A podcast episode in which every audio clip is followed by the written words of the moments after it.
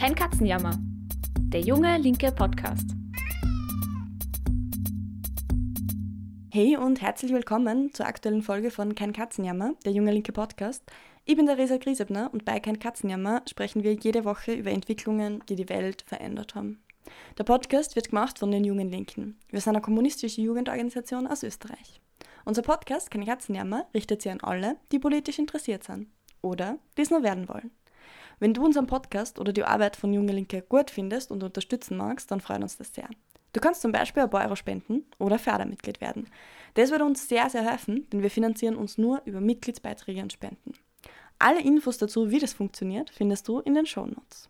Vor 20 Jahren, am 20. März 2003, hat der damalige US-Präsident George W. Bush den Einmarsch in den Irak angekündigt. Die ganze Operation lief damals unter dem zynischen Namen Operation Iraqi Freedom und sollte den Irakerinnen, zumindest wenn es nach George Bush geht, Freiheit und Stabilität bringen.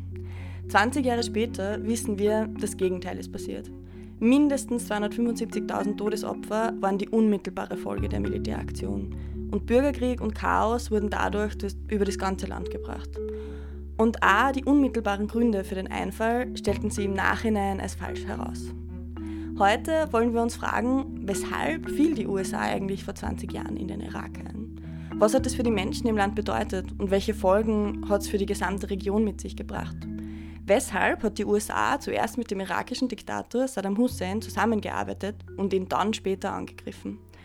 Darüber spreche ich heute mit Ramin Tagian. Ramin ist Mittelschullehrer. Er hat Geschichte studiert und hat auch zur Geschichte sozialer Bewegungen sowie zur neueren Geschichte vom Nahen und Mittleren Osten geforscht.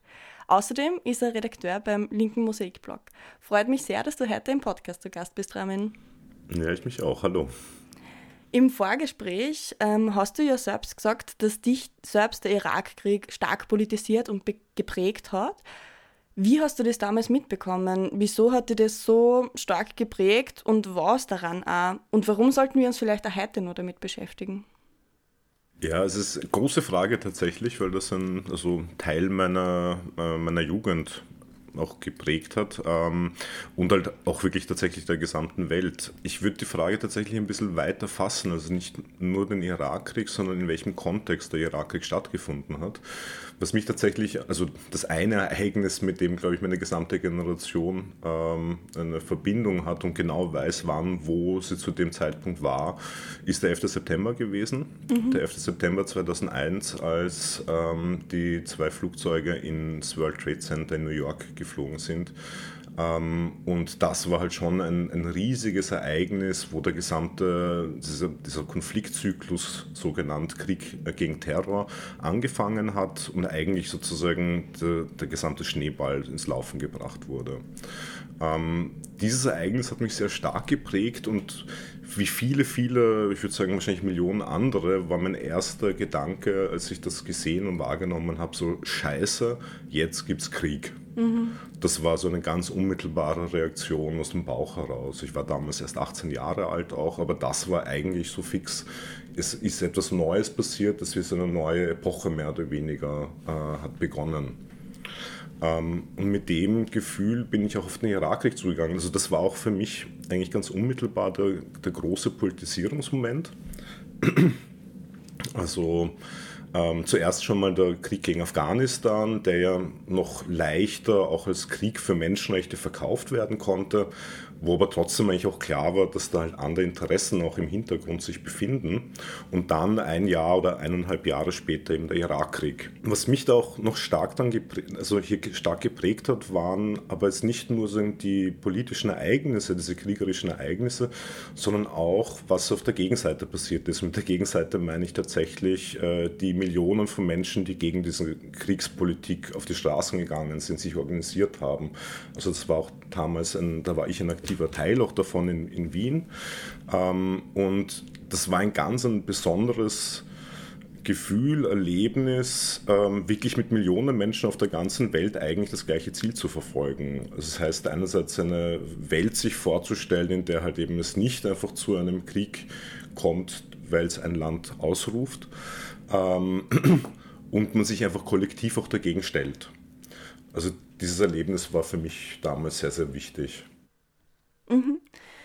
Ähm, Vielleicht schauen wir uns direkt jetzt nochmal an, was dort passiert ist, weil der Grund, warum diese Antikriegsbewegung, in der, von der du Teil warst, damals also groß war, war ja auch diese empfundene extreme Ungerechtigkeit, mit der dieser Krieg quasi gestartet ist.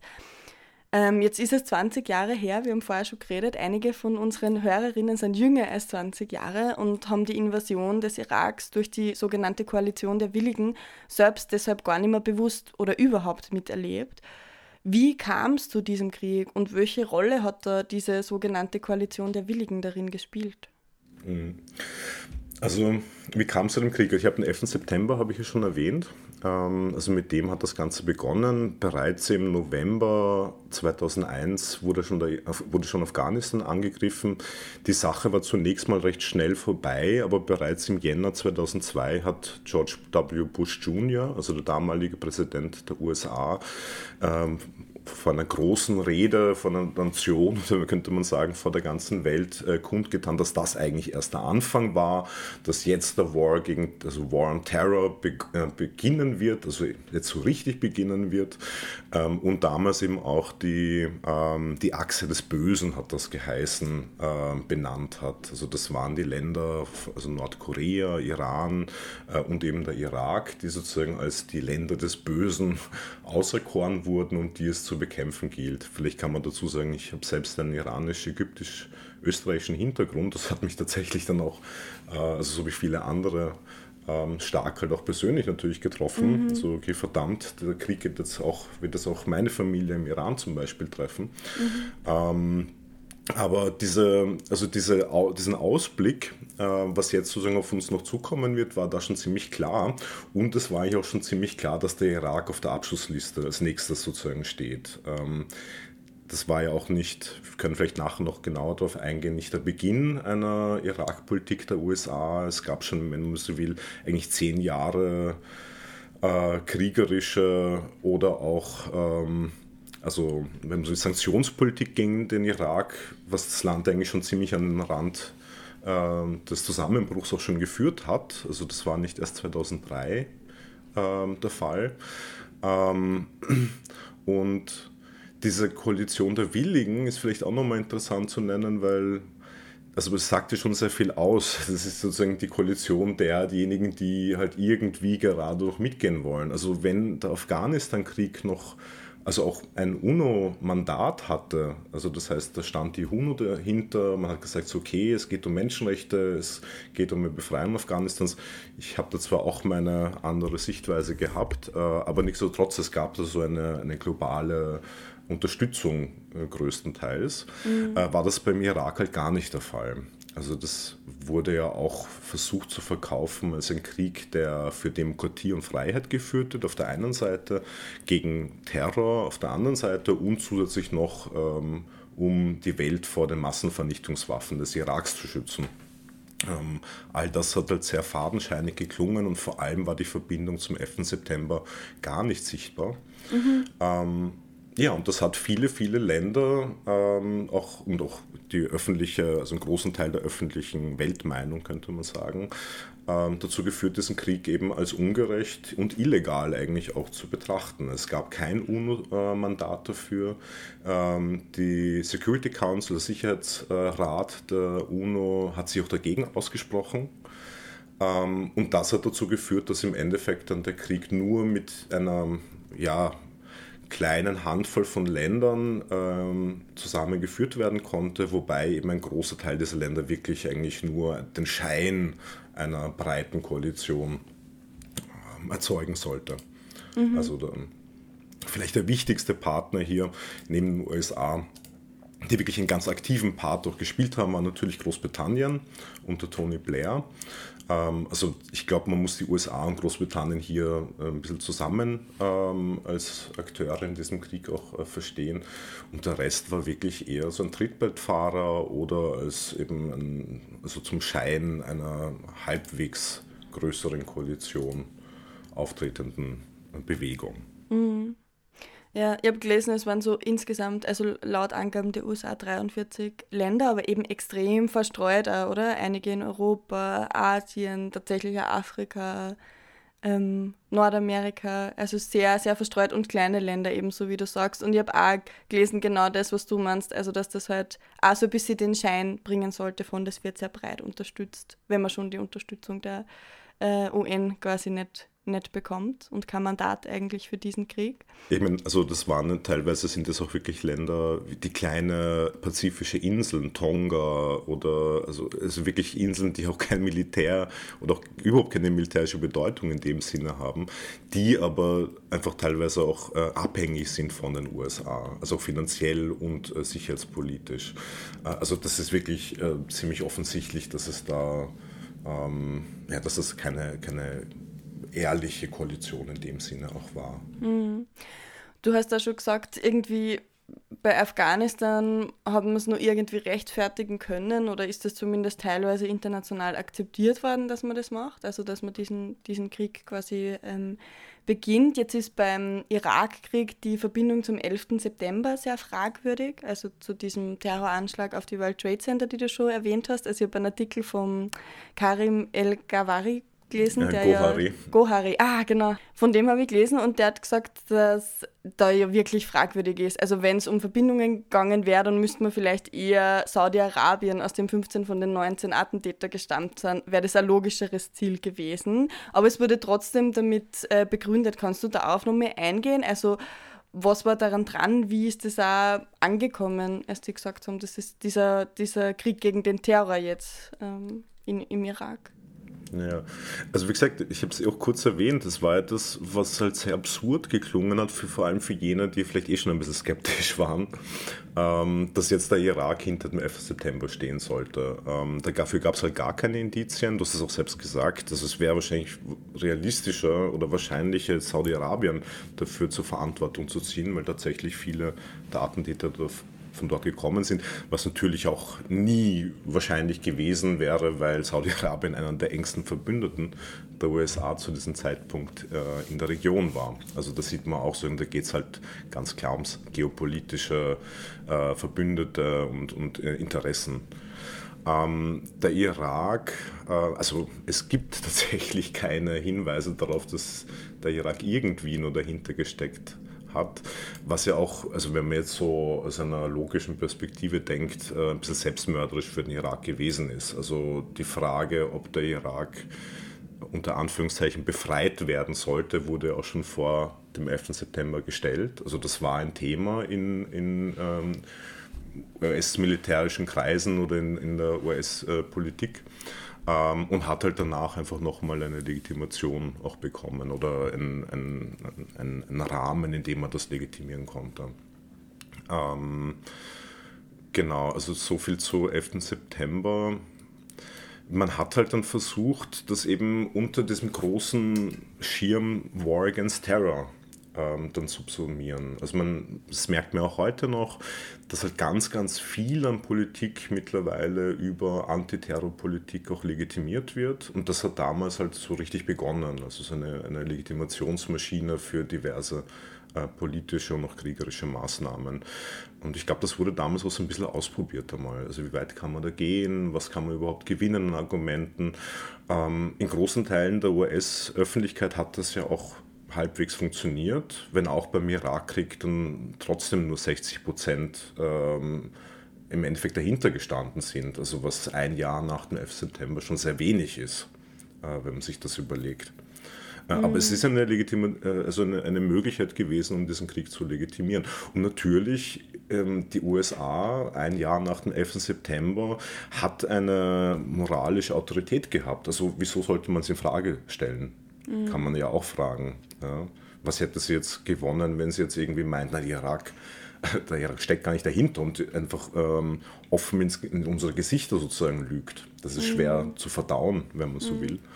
Äh, aber es hat sie. Also das wissen wir mittlerweile, dass die britische genauso wie die US-Regierung im Endeffekt falsche Beweise fabriziert hat oder fabriziert hat, beziehungsweise auch ähm, nicht gut geprüfte äh, Informationen weitergegeben hat. Mhm. Da hake ich vielleicht gleich ein, weil auch große Begründung für den Angriff war ja auch die Behauptung, dass es den Krieg braucht, ähm, um einen Angriff des Iraks auf die USA mit Massenvernichtungswaffen vorzubeugen. Also es hieß quasi, da, da gibt es Massenvernichtungswaffen im Irak, die neu hergestellt äh, werden. Was war da dran damals an dieser Behauptung? Ja, was dran war, ist, dass der, Irak hatte tatsächlich äh, Massenvernichtungswaffen beziehungsweise chemische Waffen, könnte man, wenn man es genauer nimmt. Mhm. Ähm, und zwar in den 80er Jahren, die eingesetzt wurden im ersten Golfkrieg gegen den Iran. Also das sind doch tausende iranische Soldaten damals äh, durch irakisches Giftgas umgekommen oder halt auch für Leben ge gekennzeichnet worden. Genauso auch wie ähm, irakisch-kurdische Dörfer, die sich gegen Saddam Hussein Hussein gerichtet hatten und mit Giftgas äh, angegriffen und wirklich abmassakriert wurden. Also ganz schlimme Verbrechen, die da begangen wurden. Mhm.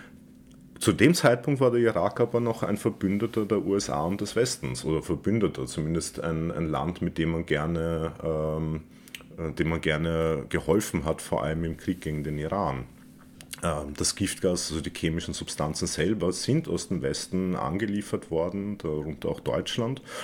Ähm, also so, es gibt diese Geschichte, nur ist die eigentlich viel enger mit ähm, dem Westen in, in, Verbindung stehend, als man eigentlich damals ähm, gezeichnet hat.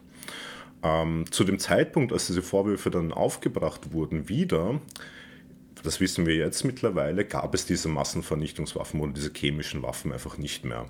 Ähm, also Hans Blix, das war der damalige UN-Sonderbeauftragte, äh, ähm, um herauszufinden, ob es diese Waffen gibt, hat äh, auch davor, währenddessen und danach eigentlich immer wieder das Gleiche gesagt, es gibt keine Hinweise auf irgendetwas. Man hat doch nichts gefunden. Mhm. Auch die USA mussten letztendlich dann auch, nachdem sie in den Irak erobert hatten, zugeben, dass sie nichts gefunden haben.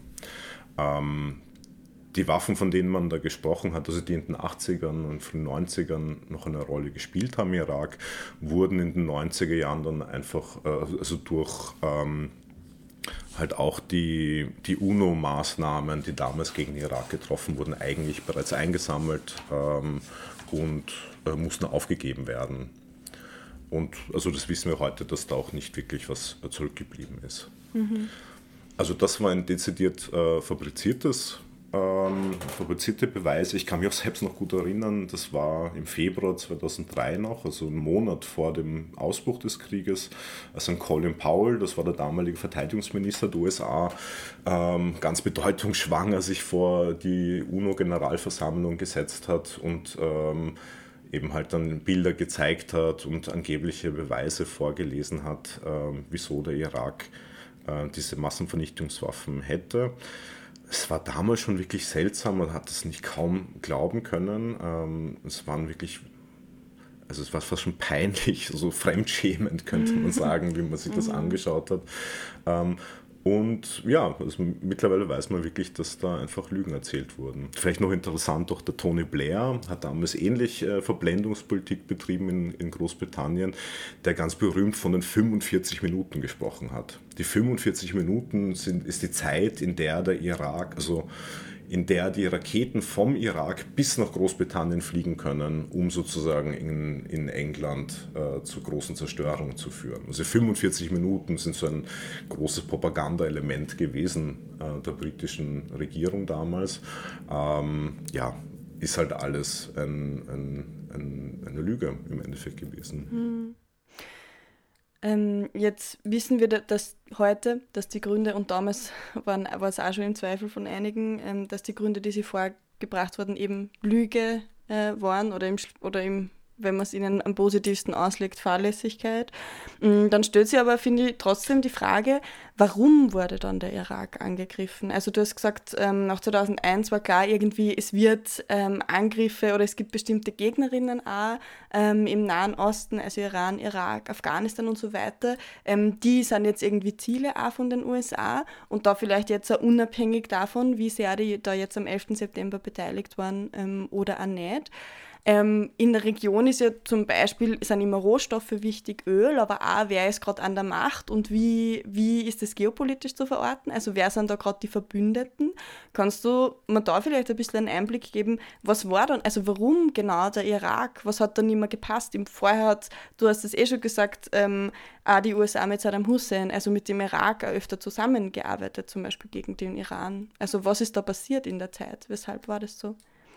Wahrscheinlich müsste man so die, die, die Achse USA-Irak ein bisschen abschwächen. Also ein wirklich enger Verbündeter, wenn man es vergleicht zum Beispiel mit Saudi-Arabien oder auch Israel, war der Irak in der Form nicht wirklich. Mhm. Der Irak war ein, ein sehr praktisches Mittel, um andere, noch schlimmere Gegner der USA in Schach zu halten, könnte man sagen. Also und, und da meine ich jetzt vor allem den Iran in den 80er Jahren. Der Iran hat eine islamische Revolution 79 durchgeführt ähm, und hat es gesehen, ähm, damit ist einer der wesentlichen Säulen ähm, einer US-Interessenspolitik in der Region weggefallen. Und der Irak hat, war ein, mehr oder weniger ein, ein, ein, praktisches Mittel, um hier sozusagen einen potenziellen starken Gegner in der Region in Schach zu halten. Ähm, das heißt, und das war auch wirklich ein, man könnte wirklich sagen, das ist ein bisschen ein Spiel gewesen. Man hat, war nicht groß interessiert, dass dieser Krieg jetzt gewonnen wird, auch vom Irak in den 80er Jahren, sondern man wollte diesen Krieg so lange wie möglich irgendwie da rausziehen. Das sollte beide Parteien eigentlich destabilisieren oder zumindest neutralisieren und lieber noch, also aus Sicht der USA, lieber noch den Irak ähm, zu behalten als den Iran. Also das war schon so eine gewisse mhm. Präferenz, aber im Großen und Ganzen wollten sie beide in Wirklichkeit sich, damit sie sich miteinander beschäftigen und ähm, US-Interessen in Ruhe lassen. Was natürlich dann noch einmal einen großen Bruch verursacht hat, war halt dann nach dem Iran-Irak-Krieg in den frühen 90er Jahren der Einmarsch äh, Iraks in, in Kuwait. Ähm, also historisch gesehen gab es so Ansprüche des Iraks auf Kuwait, die gemeint haben, das war irgendwann einmal ähm, Teil der Region oder sollte Teil des Staates werden und vor allem sozusagen auch ähm, also ökonomisch gesehen das Interesse, die hohen äh, Kriegsschulden zurückzuzahlen. Also hat man versucht sozusagen über kuwaitisches, äh, eine Invasion des Kuwaits, ähm, das befriedigen zu können. Mhm. Das ging den USA zu weit, vor allem weil das halt dann auch ähm, die Golfregion als Ganzes nochmal stärker in Frage gestellt hat, also die Sicherheit, die Stabilität in der Region ähm, in Frage gestellt hätte. Also das, glaube ich, war so ein Faktor, wo diese, diese Achse dann gebrochen äh, war. Ähm, Saddam Hussein hatte auch das Potenzial, in gewisser Weise zu einem politischen ja, Symbol auf einer gewissen Weise zu werden. Er war noch einer der wenigen arabischen Führer, der zum Beispiel relativ stark auf Seite der Palästinenserinnen gestanden hat, in der Auseinandersetzung mit, mit Israel. Äh, da kam so ein gewisser Schein, kam ihm dazu gute, also eine Ausstrahlung, zumindest hat er versucht, sich die auch zu generieren, also als, also als Gegengewicht. Ähm, und wenn wir dann über den Irakkrieg selber denken, also ich glaube, der Irak ist zu stark geworden oder hatte das Potenzial, äh, auch zu mhm. stark zu werden und zu destabilisierend für US-Interessen in der Region. Ähm, ich glaube, das ist so, so zusammengefasst. Es ist tatsächlich aber gar nicht so einfach, das auch alles so genau zu benennen, weil das mhm. so viele Ebenen auch zusammenkommen wenn wir dann über den Irakkrieg 2003 reden, also der große berühmte Spruch damals auf den Antikriegsprotesten war uh, No Blood for Oil, also ganz klar und ich glaube auch, das ist eine wesentliche Aussage dieses Krieges gewesen. Der Irak ist ein, ein, ein Ölstaat, also produziert einen großen Teil an Öl in dieser Welt, ähm, ist, und das ist natürlich interessant für jegliche ähm, politischen Akteure, wenn man so will. Also die Kontrolle über Öl führt auch zu einer Kontrolle über wesentliche ähm, ökonomische und politische äh, Verhältnisse auf der Welt. Äh, also Kontrolle über Öl ist das eine, Kontrolle über Ölmärkte oder Zugang zu Ölmärkten äh, kann man auch allgemein vielleicht nochmal sagen. Ähm, eine andere Ebene, die finde ich nochmal schwieriger zu fassen, ist es schon noch einmal so, so ein neues politisches Projekt der USA. Also wir, wir reden hier jetzt eigentlich zehn Jahre, nachdem der Kalte Krieg zu Ende war. Also die mhm. 90er Jahre ähm, haben sozusagen einen Wegfall eines großen äh, Gegenübers der USA gesehen. Die Sowjetunion spielt eigentlich kaum mehr eine politische Rolle. Ja, das ist noch lange vor dem Ukraine-Krieg. Ähm, das lassen wir vielleicht für heute mal eher weg. Das ist noch ein, noch ein größeres Thema. Ähm, aber der Kalte Krieg ist zu Ende. Die USA ist eigentlich als Sieger übrig geblieben, als großer Welthegemon ähm, und versuchte hier mal eigentlich stark über so neoliberale und Demokratie, also liberal-demokratische Politik auch ein, ein, Gewicht in der Welt zu gewinnen. Also auch so, es gab so einen demokratischen Schein, den die USA trotzdem irgendwie ausgestrahlt hat. Ähm, und mit George W. Bush und mit 9-11 fängt hier so ein bisschen ein neues Kapitel an. Also diese Rolle als Welthegemon wird hier jetzt auch versucht, militärisch eigentlich aktiv auszufüllen. Und der New American Century hat das dann geheißen. Man möchte die Welt nach amerikanischen liberal politischen Vorstellungen gestalten, aber das halt eben auch mit Bomben. Also das, das war auch damals ein Spruch auf den Demonstrationen, äh, also die Freedom Bombs mehr oder weniger, die Bomben, die die mhm. Freiheit in die Welt äh, hineintragen. Also natürlich ein bisschen äh, zynisch gemeint. Ähm, aber die Welt neu zu gestalten, um ein politisches Zentrum der USA, ähm, das ist, glaube ich, schon so ein, ein wesentlicher Punkt. Ähm, und natürlich die Region wieder selber.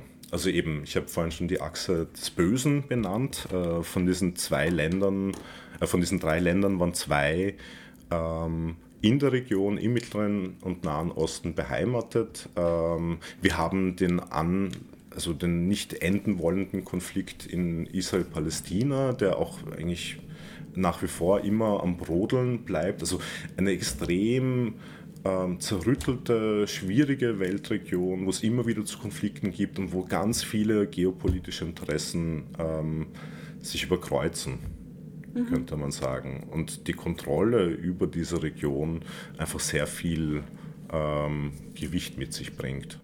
Ja.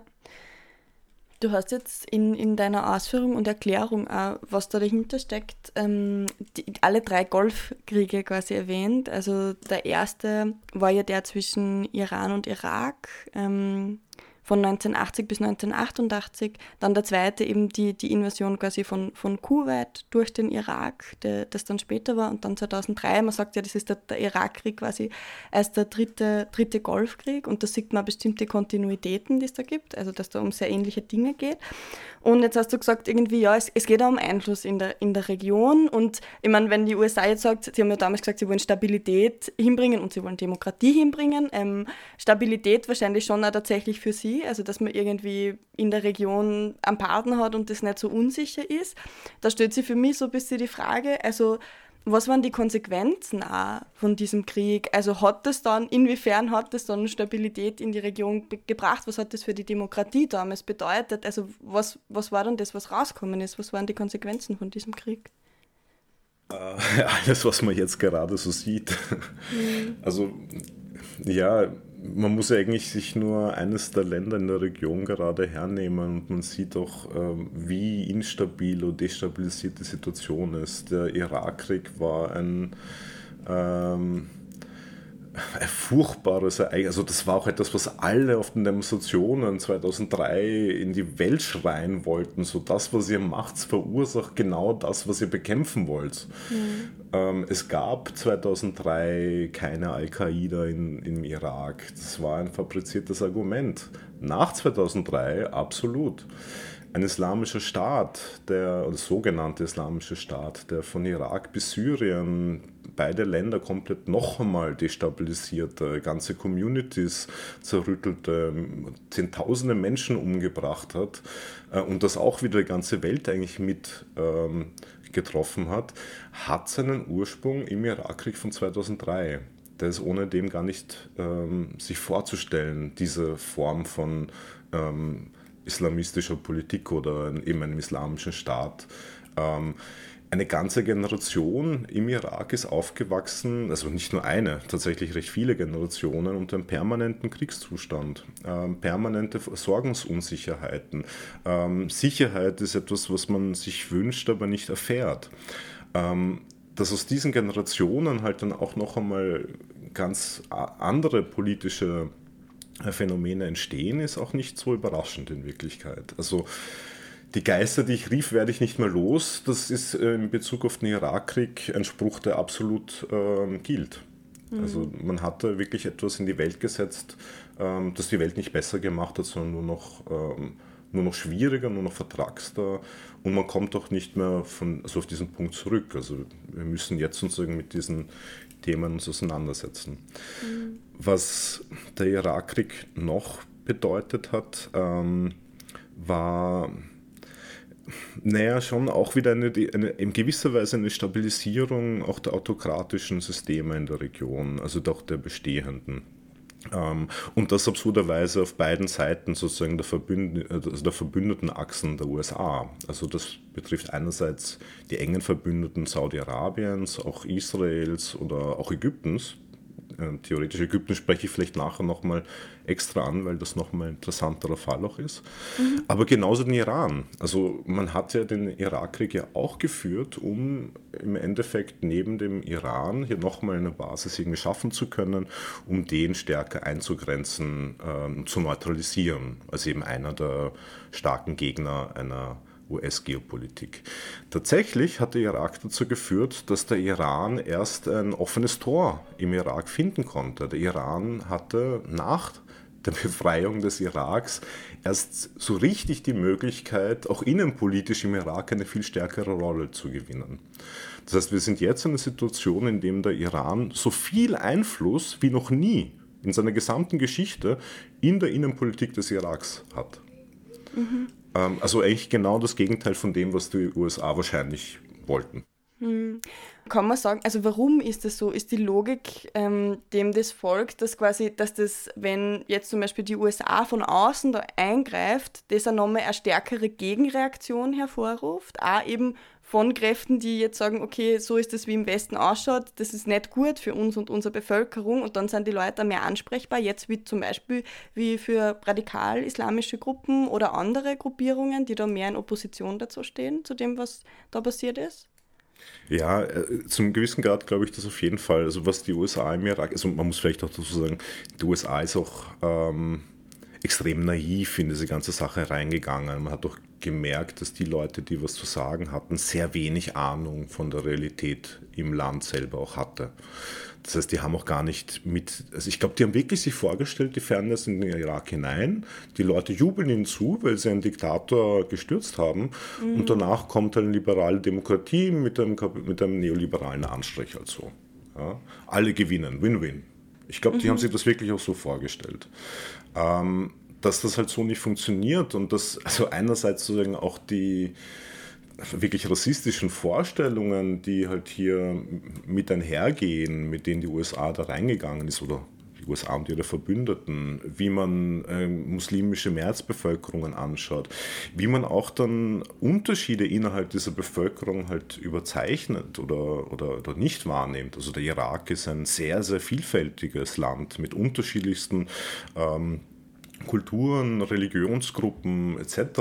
Ähm, und da auch vieles auch gar nicht so groß mitgedacht wurde, was da halt passiert, wenn dann ähm, einfach einmal ein Land erobert wird, die Armee mit allen ihren bestehenden ähm, Strukturen aufgelöst wird. Also die irakische Armee wurde von einem Tag über den anderen einfach aufgelöst. Hunderttausende ähm, Soldaten und Angehörige des Militärs als auch andere Staatsapparate oder auch der regierenden Baath-Partei hatten einfach keine Einkunft mehr.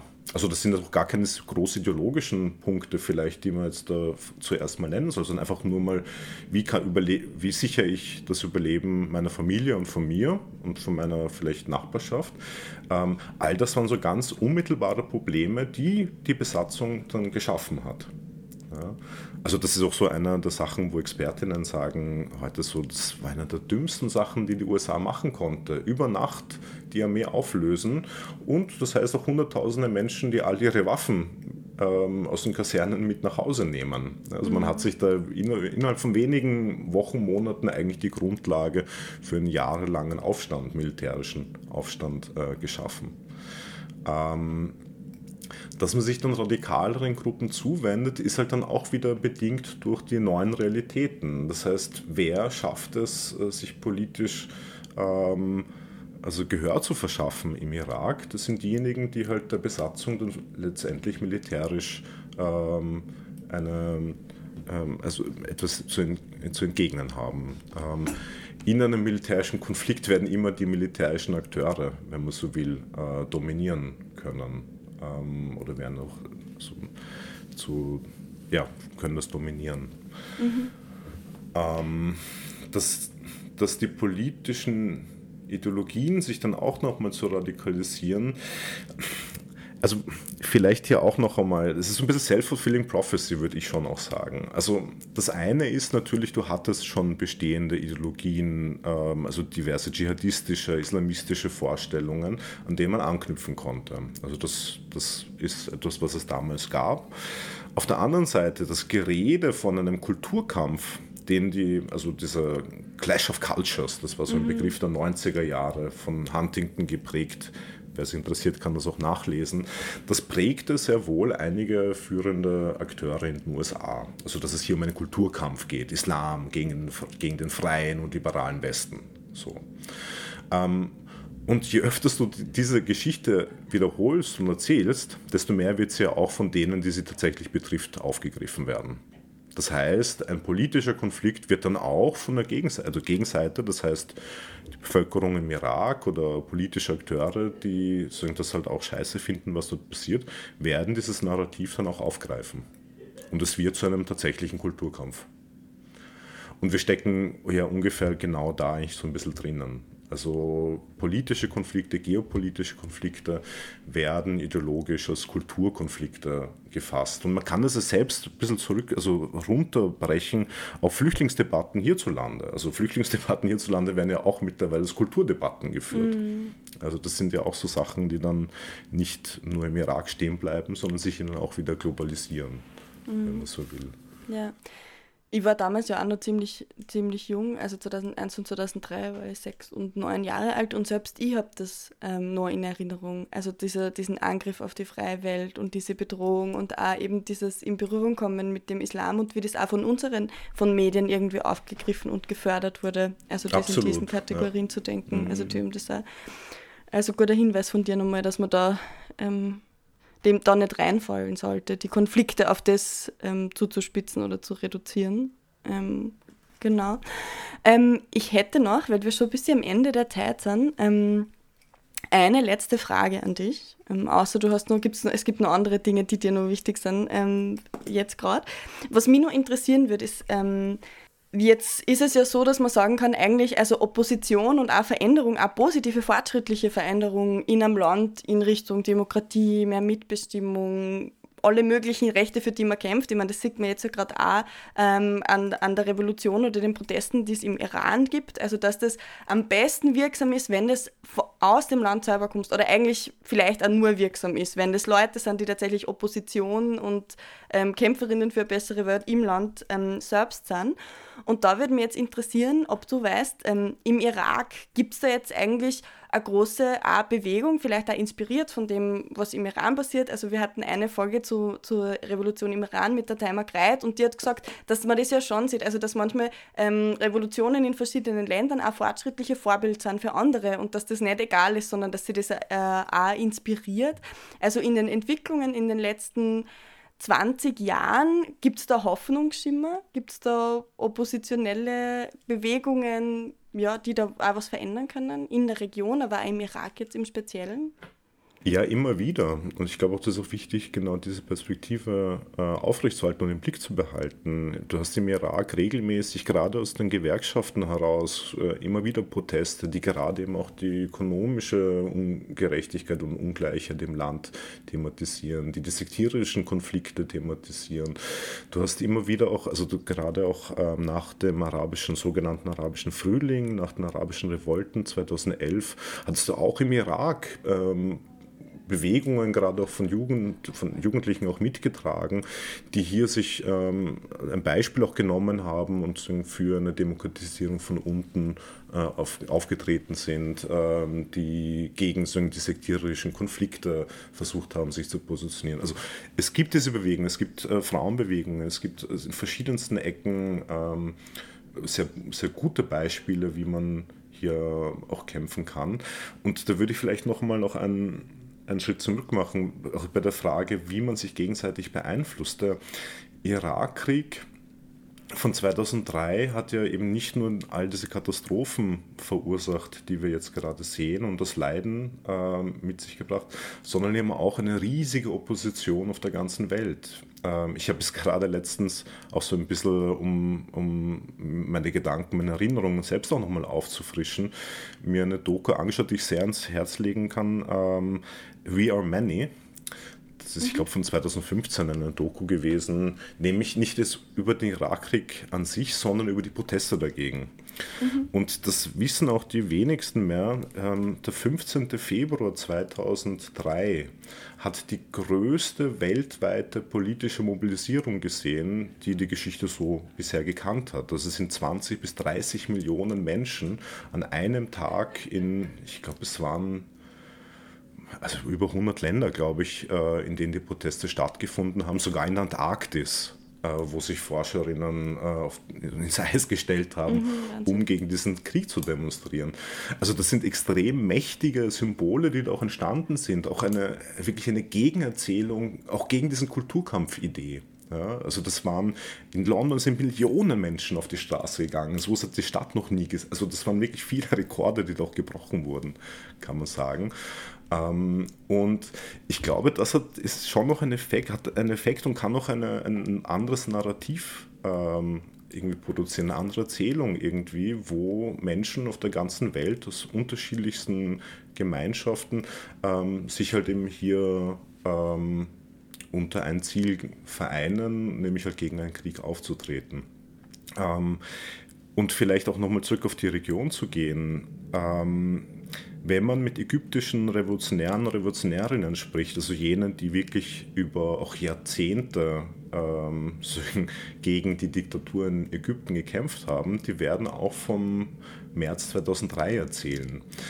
Die, der Irakkrieg hat eine extreme Reaktion in den arabischen Ländern auch verursacht. Also auch eine, also eben diesen demokratischen Schein, den die USA vor sich hergetragen haben, dekonstruiert. Also das hat nicht mehr funktioniert. Ähm, gleichzeitig waren Menschen in Ägypten, also als Beispiel, mit einer eigenen Diktatur konfrontiert, einem autokratischen äh, Regime, das offiziell demokratisch war und ein engster Verbündeter des Westens ist und bis heute noch immer ist. Ja. Und da, diese, diese ähm, Doppeldeutigkeit, diese, dieses, also, das ist den Leuten halt schon ziemlich schnell aufgefallen auch. Und es mhm. hat zum Beispiel 2003 bereits erste große Mobilisierungen äh, gegen den Irakkrieg in Ägypten gegeben, die sich automatisch auch gegen das eigene Regime gewendet haben. Das ist acht Jahre bevor 2011 dann Hosni Mubarak gestürzt wurde und eben halt wirklich sozusagen eine demokratische Revolution stattgefunden hat. Ähm, also und das sieht man, finde ich, sehr schön, so wie sich internationale Bewegungen mit nationalen Bewegungen und in der Region ähm, sehr wohl gegenseitig beeinflussen. Ähm, immer wieder auch sozusagen die Flamme, wenn man so will, weitergetragen wird in anderen Ländern. Ähm, und man halt wirklich auch Lerneffekte hat voneinander. Mhm.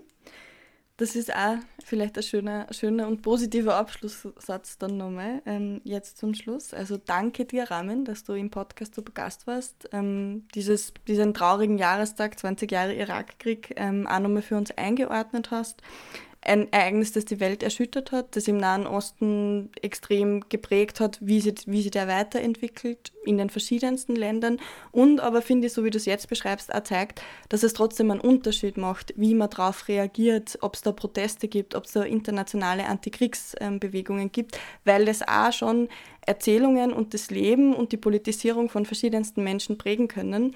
Ähm, und dann trotzdem es nur die große Masse an Leuten sind, ähm, die, die von unten kommen, ähm, die sagen, wir können die Wörter zum Positiven verändern. Also das wird niemand für uns machen. Deshalb danke dir, Ramin, dass du das nochmal eingeordnet hast für uns heute. Ja, hat mich gefreut. Das war sie ja schon, unsere aktuelle Folge von Kein Katzenjammer. Die nächste Folge gibt es dann wie gewohnt nächsten Sonntag auf Spotify, Apple iTunes und überall sonst, wo es Podcasts gibt. Jedes Mal vor der Wahl ist es dasselbe. Die etablierten Parteien versprechen, sie für leistbares Wohnen einzusetzen und dann nach der Wahl fallen die Versprechen auf einmal unter den Tisch. Damit die Parteien ihre Versprechen nicht mehr vergessen, kandidiert KPÖ Plus in Salzburg für die Landtagswahl und es könnte knapp werden. KPÖ Plus könnte die Sensation schaffen und einziehen. Dafür ist aber nur viel Präsenz und Überzeugungsarbeit notwendig und Leuten auch zu sagen, hey, das ist eine wichtige Stimme, jede Stimme zählt, es wird knapp. Deshalb, wenn ihr Zeit habt, fahrt doch nach Salzburg und helft KPÖ Plus und Kai Michael Dankel dort ähm, beim Wahlkampf. Anmelden könnt ihr euch unter www.jungelinke.at. Vielleicht sehen wir uns dort ja noch und sonst bis hoffentlich nächsten Sonntag. Ich freue mich schon drauf. Ciao!